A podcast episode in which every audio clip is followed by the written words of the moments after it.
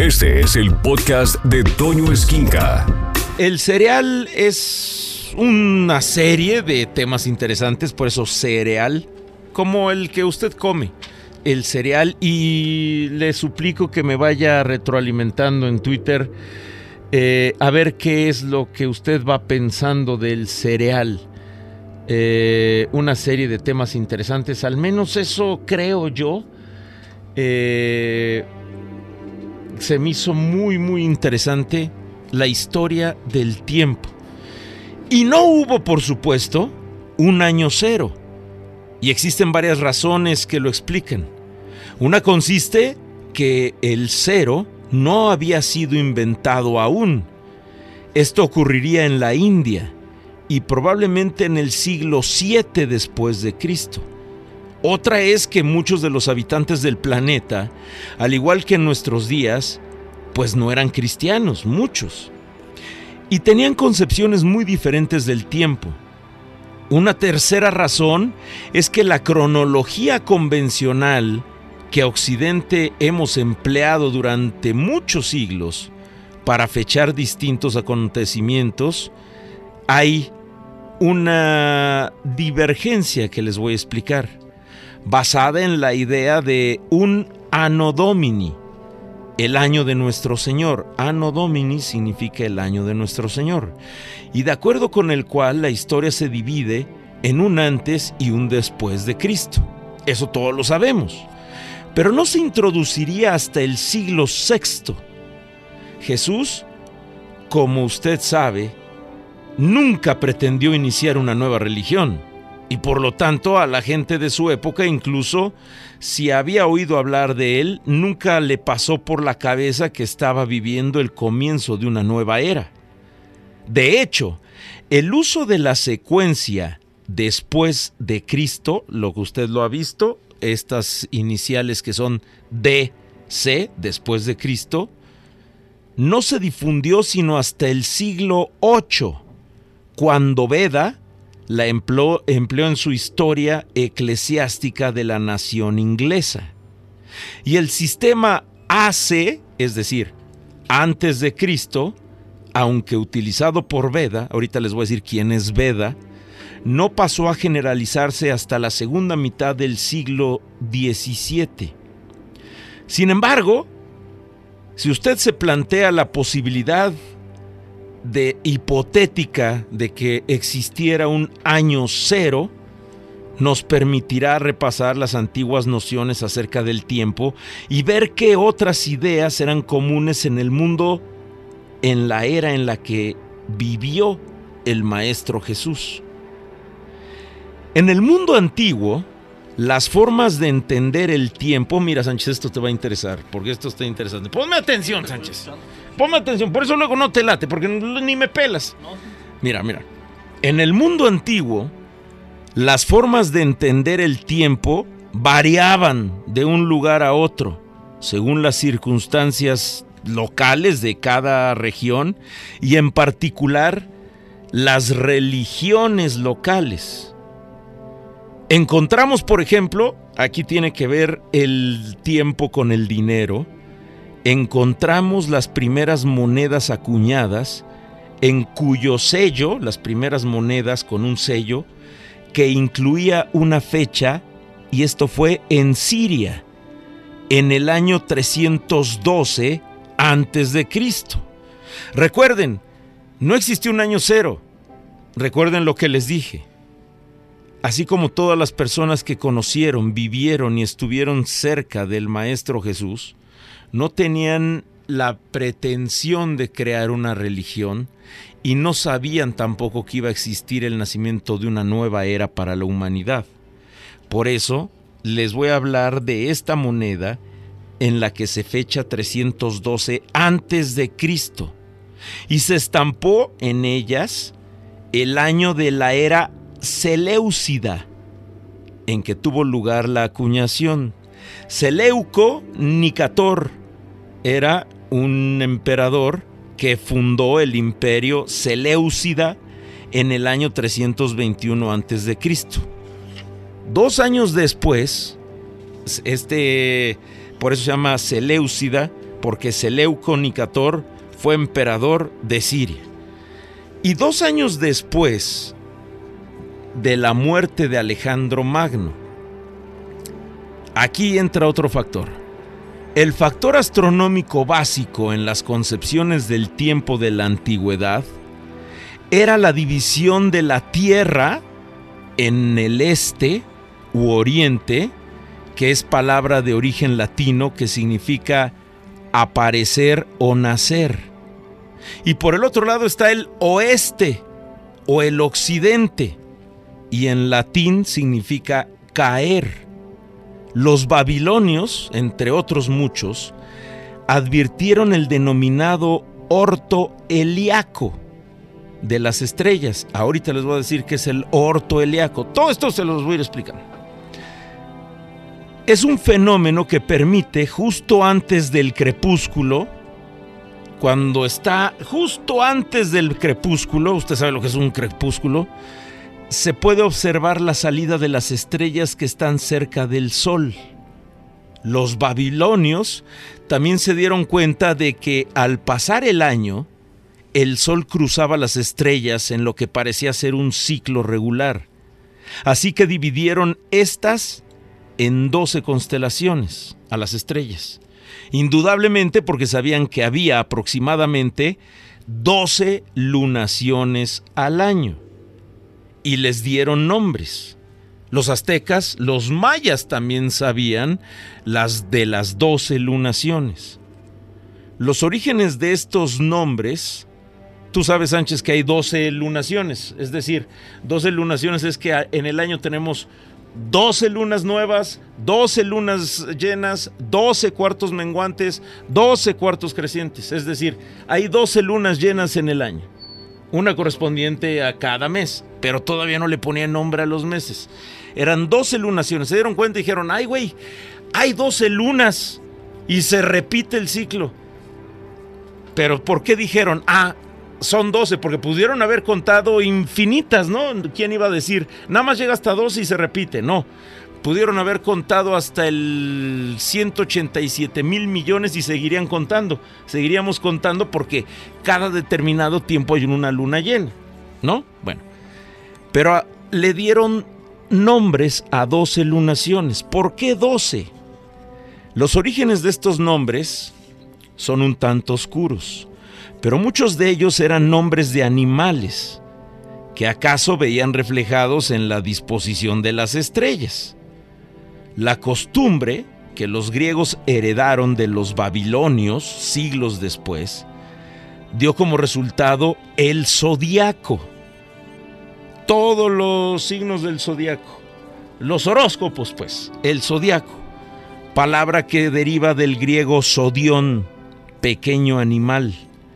Así como los 12 meses del año se dividían en aproximadamente 30 días, las 12 regiones del zodiaco se dividieron en 30. La división del cielo finalmente conduciría a nuestra costumbre de dividir un círculo completo en 360 grados. El conocimiento astronómico de los babilonios se difundió a lo largo y ancho del mundo conocido y llegó a Grecia, a Egipto, la India e incluso hasta China. Babilonia, para que se den una idea, es donde está ahorita Irak, eh, para que se den en cuenta el imperio babilonio. Aunque esta última influencia en China ha sido recientemente cuestionada porque hay libros que datan mucho más antiguos que los babilonios donde también ya medían las estrellas.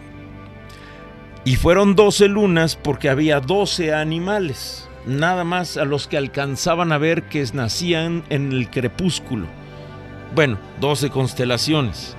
Y este hecho quizás sea el responsable de las similitudes que presentan las formas de contar el tiempo en diferentes culturas. Y si bien la división básica del día en 24 horas parece haber surgido en Egipto, allí se advirtió que a lo largo de la noche surgen estrellas brillantes a intervalos regulares.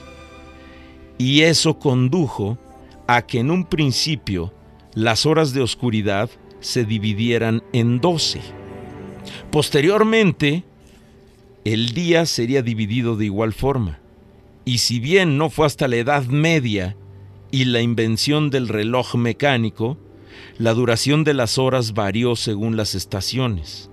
Cuanto más largas eran las noches, más cortas eran las horas del día.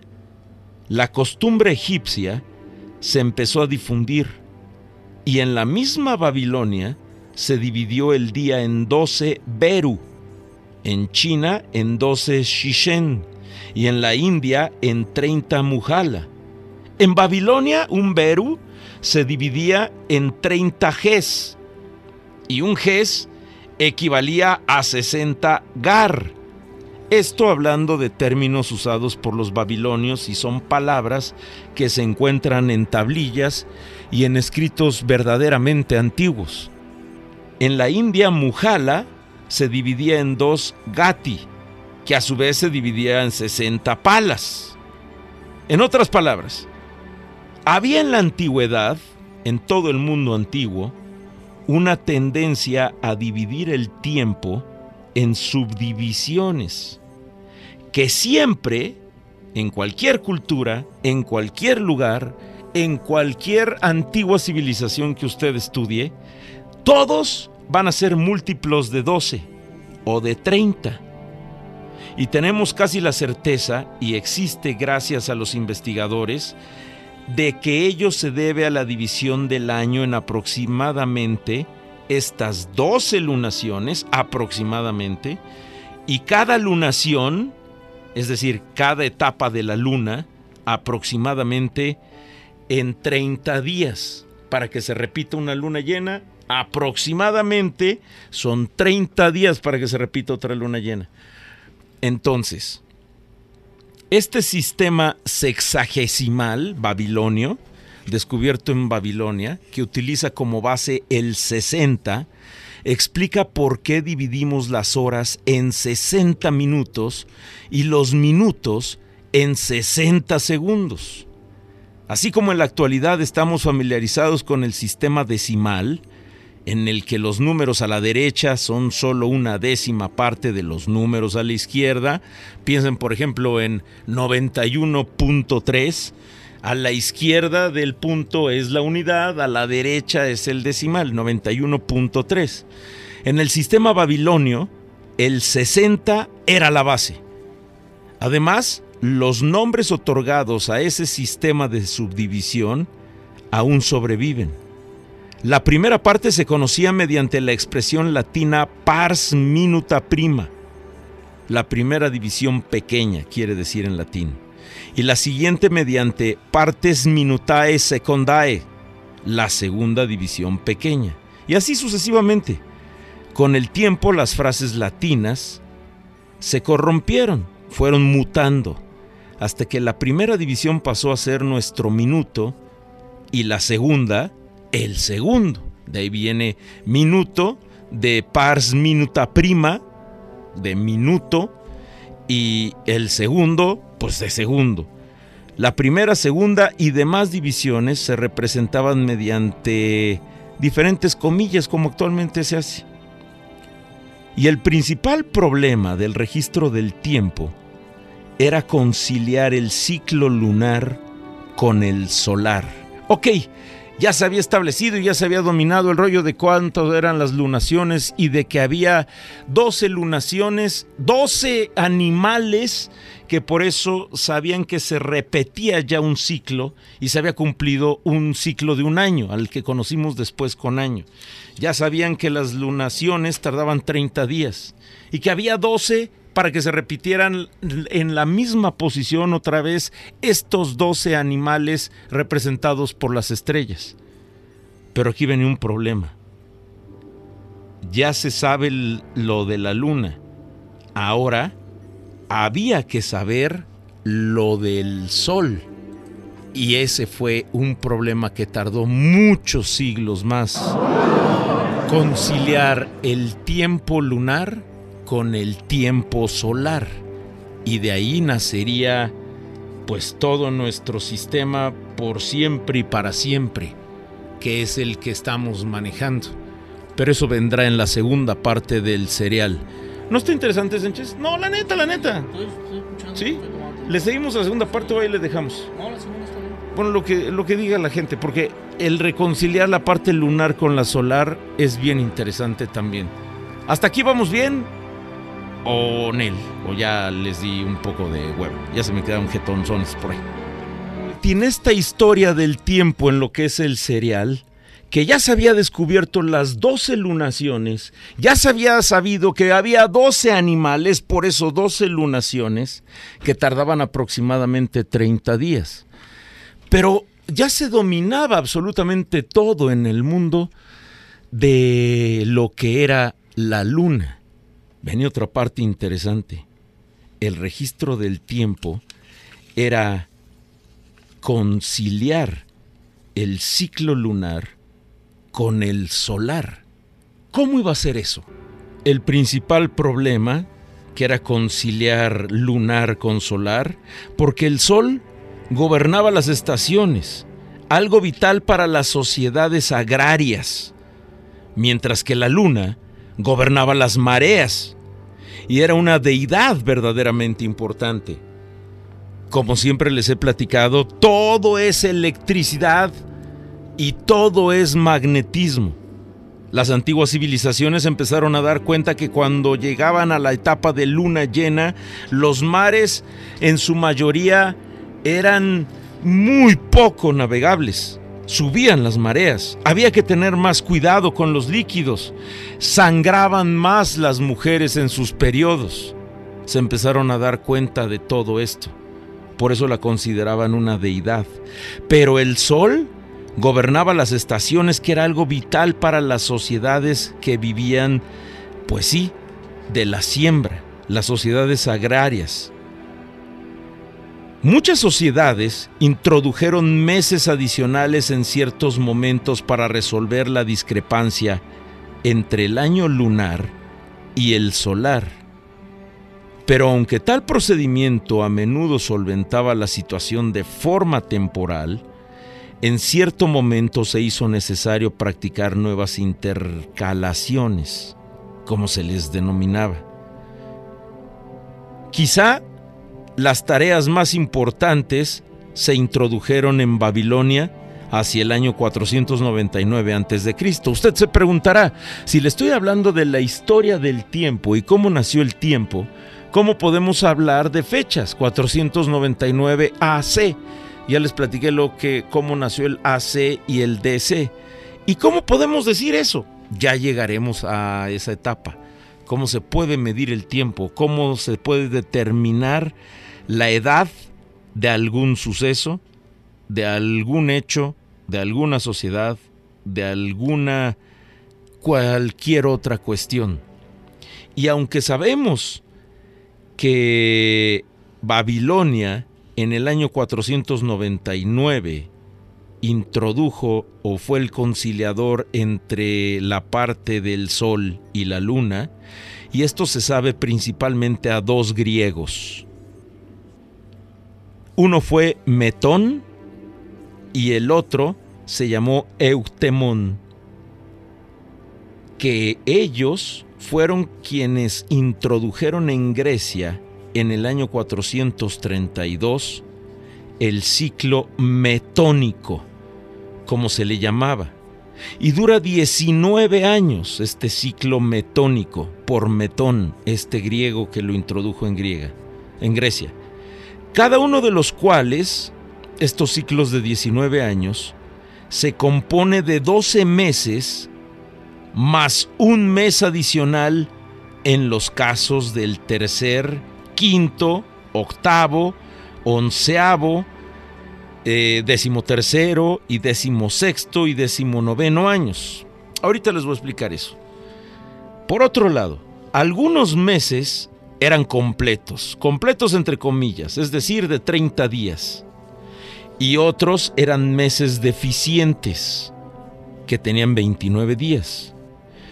Y esto puede parecernos excesivamente complicado lo que les estoy diciendo e inentendible, pero el hecho de que los indios y los chinos adoptaran esta práctica demuestra lo importante que era pues los chinos y los indios que tenían altos conocimientos matemáticos introdujeron este sistema de 19 años. Endymion Wilkinson afirma que algo muy similar al ciclo metónico ya se empleaba en China para el siglo VII a.C. En los calendarios medievales, el número que determinaba la posición de un año en el ciclo metónico se escribía en dorado. Y hasta el día de hoy se les conoce como números áureos por lo dorado. La Pascua, todo el mundo sabe que es la Pascua, la acabamos de vivir, también estaba fundada en esas prácticas. Tanto el calendario judío como el cristiano adoptaron el ciclo lunar solar de 19 años, dado que resolvía el problema de establecer las fechas de la luna nueva, tan importante para el ritual religioso. Originalmente los sacerdotes reyes de Babilonia necesitaban determinar las festividades de Año Nuevo con absoluta precisión, pues esa celebración se consideraba una recreación de las manipulaciones divinas, es decir, de sus dioses, que crearon el mundo, y sólo una correspondencia exacta servía para propiciar a los dioses. Y es de aquí de donde surge la idea, sobre todo cristiana, de celebrar la Pascua en la fecha correcta, dado que este fue el momento crucial del combate entre Dios y el demonio. Y Dios requiere del apoyo de quienes le veneran para derrotar al demonio. Al parecer los babilonios también fueron los primeros que dividieron los meses lunares en periodos de siete días cada uno dedicado a uno de los siete planetas o errantes, como les llamaban, que eran los cuerpos celestes que a diferencia de las estrellas, no permanecían fijos en el cielo. Cada uno de estos periodos terminaba con un día malo. Así, traducido al castellano, se podría decir que era el día malo, donde los tabús debían ser respetados para que una vez más los dioses les fueran propicios fueran amables. Registros escritos en cuneiforme muestran además que el Shabbatum, día de luna llena, babilónico, caía en el día 14 o día 15 del mes. Y este parece haber sido el origen del término hebreo Sabbat o Shabbat, los cristianos también acuñaron la idea de esta práctica. El orden de los días de la semana deriva de un complicado horario. Cada una de las horas del día tenía un nombre inspirado en los siete planetas, puestos en orden descendente según la longitud de sus órbitas empezando por Saturno, imagínense, los babilonios ya sabían esto, por eso siempre les he dicho que las dos ciencias más importantes, auspiciadas por supuesto de en las matemáticas, porque si no hay matemáticas no hay nada en el mundo, todo es matemáticas, y las dos ciencias más importantes y antiguas de la humanidad es la astrología y la astronomía. Pero entonces los babilonios sabían que según la longitud de las órbitas, yendo en orden descendente, Saturno era de 29 años, Júpiter de 12 años, Marte de 687 días, el Sol de 365 días, Venus 224 días, Mercurio 88 días y la Luna 29 días. Cuando este ciclo de siete se dispone a lo largo de las 24 horas del día, las primeras horas de cada día de la semana se ordenan de la siguiente manera. Saturno, Sol, Luna, Marte, Mercurio, Júpiter y Venus, que es exactamente lo mismo que sábado, Sunday, domingo, sol, luna, lunes, martes, Mercurio miércoles, Júpiter jueves y Venus viernes.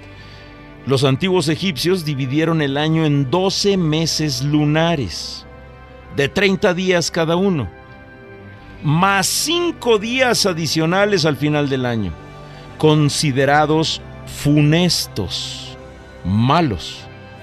Y se llegó a este cálculo a partir de consideraciones puramente prácticas, ya que era el tiempo medio que tardaba en producirse una nueva inundación del río Nilo en la Heliópolis. Fíjese nada más cómo llegaron a esa conclusión. El acontecimiento más importante de la vida egipcia. De hecho, los egipcios pronto advirtieron y se dieron cuenta que el año es en realidad ligeramente más largo y tiene 365 más un cuarto de día, por lo que hicieron los ajustes necesarios. Y también se dieron cuenta de que el Nilo crecía precisamente cuando la última estrella aparecía en el horizonte, la estrella Perrosotis, que es la estrella Sirio en la actualidad.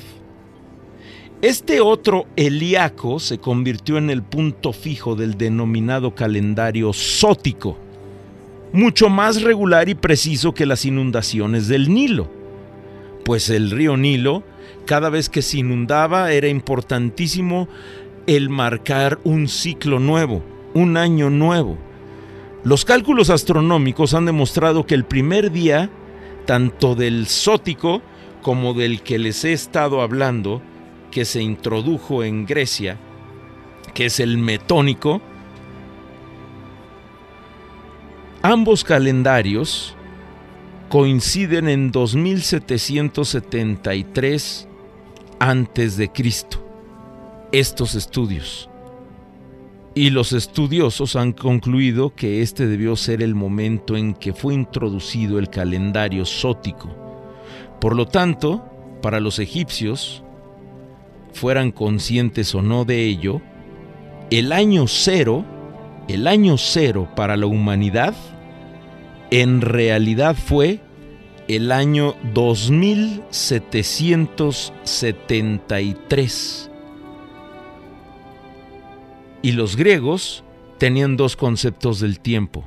El aión, el tiempo sagrado o eterno, y al que denominaban cronos, el tiempo ordinario. Y existía la idea de que el tiempo era un juez, y en los tribunales de justicia atenienses se introdujeron relojes de agua, o conocidos como clepsidras, para limitar las intervenciones a media hora. Antes de que se implantara el ciclo metónico en el año 432 a.C., se usaba un ciclo de ocho años, el octateris, y ese se basaba en un año de 12 meses en el que se alternaban meses de 30 días y meses de 29 días para un total de 354.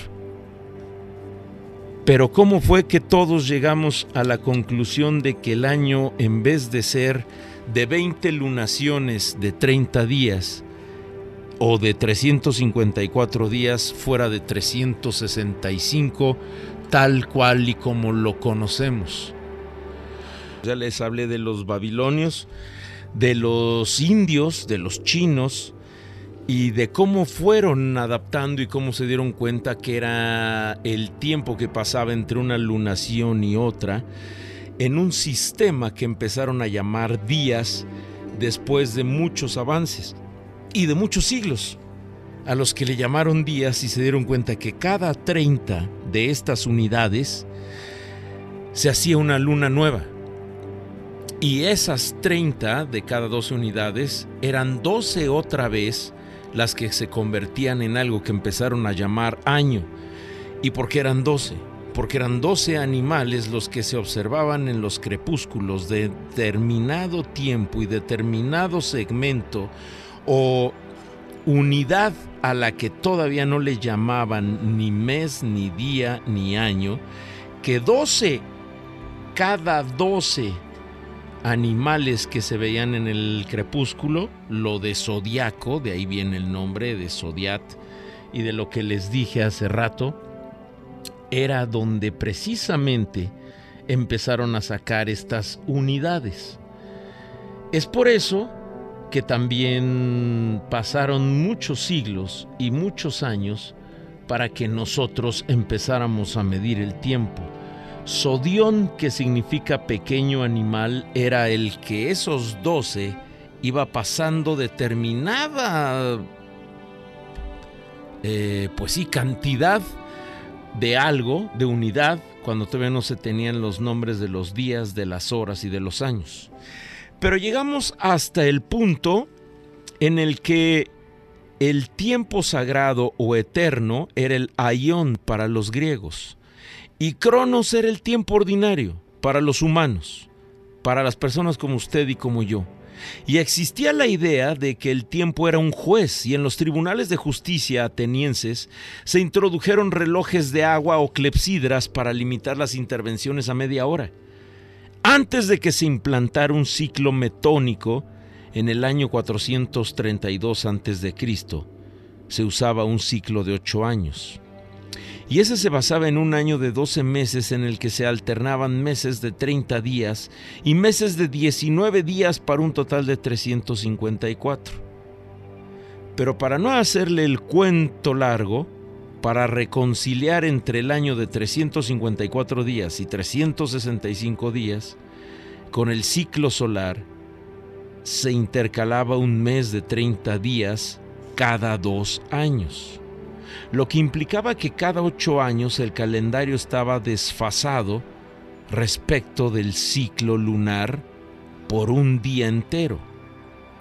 Fue hasta finales del siglo VI antes de Cristo que los griegos adoptaron un sistema en el que cada ocho años abandonaban el mes intercalar, como le llamaban, y se consideró que ese ciclo de ocho años era un periodo de tiempo fundamental. Ese ciclo sigue sobreviviendo actualmente en los Juegos Olímpicos, que se celebraban entonces. Hoy, siendo un derivado de ese 8, son cada cuatro años, la mitad de un octaéteris.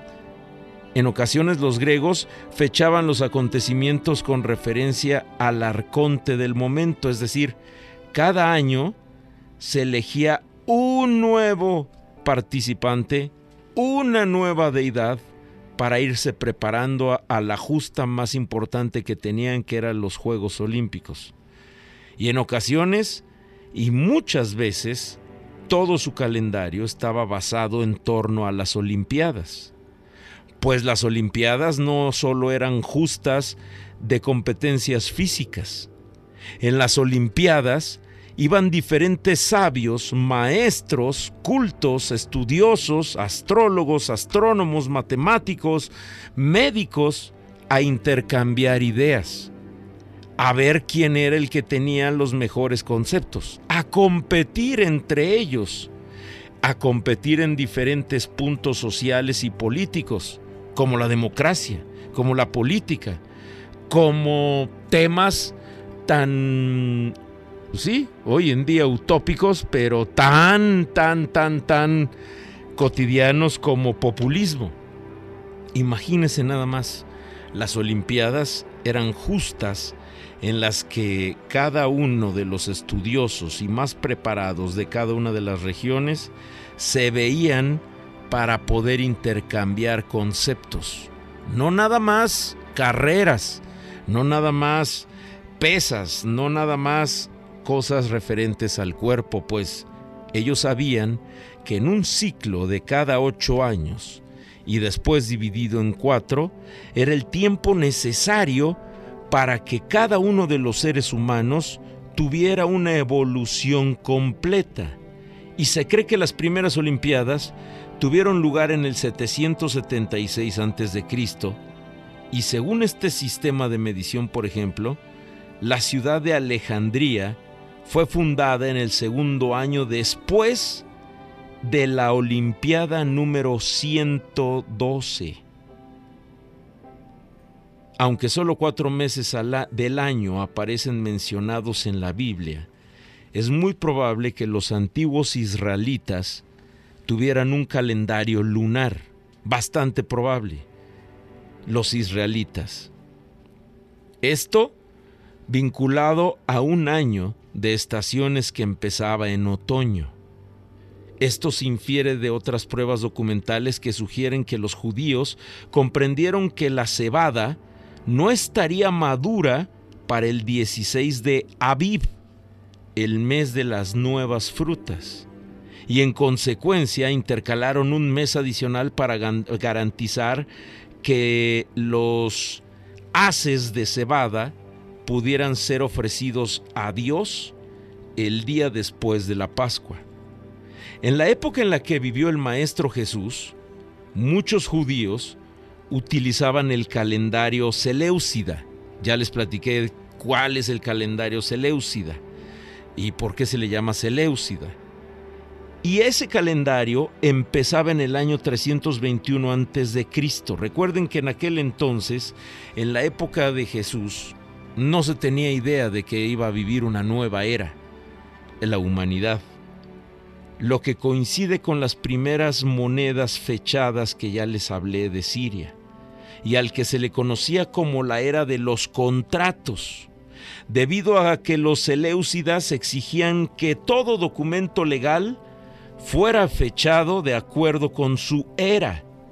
Y según los cálculos judíos, el mundo habría empezado, el mundo, según los cálculos judíos y el uso del calendario judío, el mundo empezó el 7 de octubre del año 3761 a.C. Pero estas estimaciones son dudosas y muy complejas, porque estos animundi, una idea del siglo XII, animundi, se derivaban de las discrepancias entre los textos judíos los samaritanos, los hebreos y los griegos. Todos ellos eran diferentes. Por ejemplo, de la creación al, nacimiento de Abraham, de la creación estamos hablando todavía de Adán, de Eva, de la era de Noé, de la creación al nacimiento de Abraham, pasaron 1946 años. De acuerdo con el texto hebreo judío, 2.247 años de acuerdo con el texto hebreo samaritano y 3.412 años según la Septaguanta, la fecha que hoy sería válida para la creación, es decir, cuando existimos por primera vez en el planeta, data del año 3761 a.C. El mundo en el que surgió el cristianismo era en parte un mundo helénico, sí, helénico, y en parte judío, pero también romano. En Roma existían muchas religiones y muchísimas supersticiones. Cada año había varios días en que los calendarios religiosos prohibían que se realizara cualquier tipo de negocios y que las naves abandonaran el puerto. Por ejemplo, el 24 de agosto, el 5 de octubre y el 8 de noviembre eran los peores días. Y se atribuía a Rómulo, el legendario fundador de Roma, el que fue amamantado por, junto con su hermano Remo, la invención del calendario original que empezaba en marzo y tenía 10 meses. Y esto fue revisado por el segundo rey de Roma, que se llamó Numa, y que estableció los pontífices, un colegio de funcionarios encabezado por el Pontifex Maximus. Entre sus responsabilidades estaba el de proporcionar consejo religioso, cuidar los puentes de Roma, que tenían un inmenso significado teológico, sobre todo, pues sí, a sus dioses, y supervisar el calendario. Posteriormente, el líder cristiano de Roma se convertiría en el Pontifex Maximus. Y esta es la razón por la que hoy la gente se refiere al Papa, como el Papa Francisco, como sumo pontífice de Pontifex Maximus, y para no hacerles el cuento largo, resulta ser que después de muchos años, para los primeros cristianos que creían que el reino de Dios estaba cerca, el tiempo no era muy importante, no a largo plazo. Al menos Pablo no ofrece fechas en sus cartas. Al principio los cristianos siguieron la costumbre judía de enumerar los días en lugar de ponerles nombres, con excepción del Sabbat.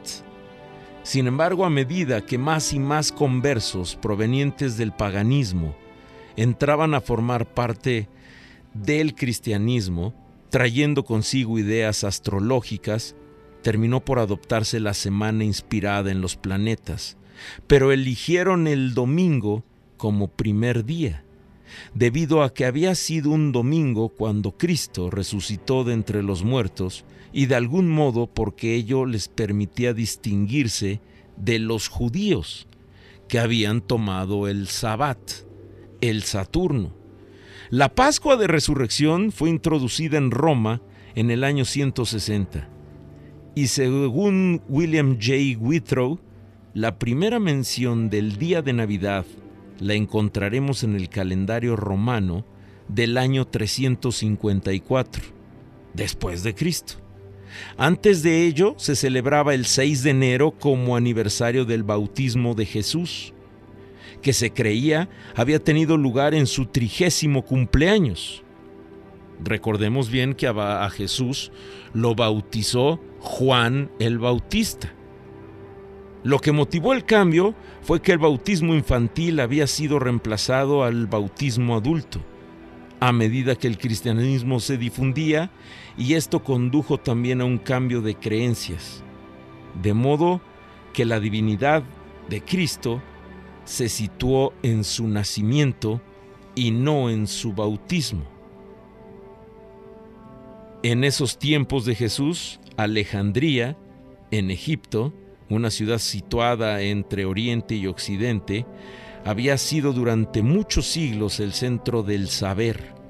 Era el centro del cálculo según el antiguo mundo. Un lugar completamente enigmático y paradigmático, fundada por Alejandro Magno 331 años antes de que Jesús naciera. Y ahí fue precisamente en Alejandría donde se empezó a considerar el tiempo y sobre todo la parte primordial y fundamental de lo que hoy conocemos como su medición en cuanto a la universalidad de las unidades del día, del tiempo, de la hora y de los segundos. Y esto que les platiqué es meramente vago y superficial. El fin del cereal es que a usted le llame la atención esto y pueda seguir investigando. Escucha a Toño Esquinca todos los días de 6 a 1 de la tarde en Alfa, donde todo nace.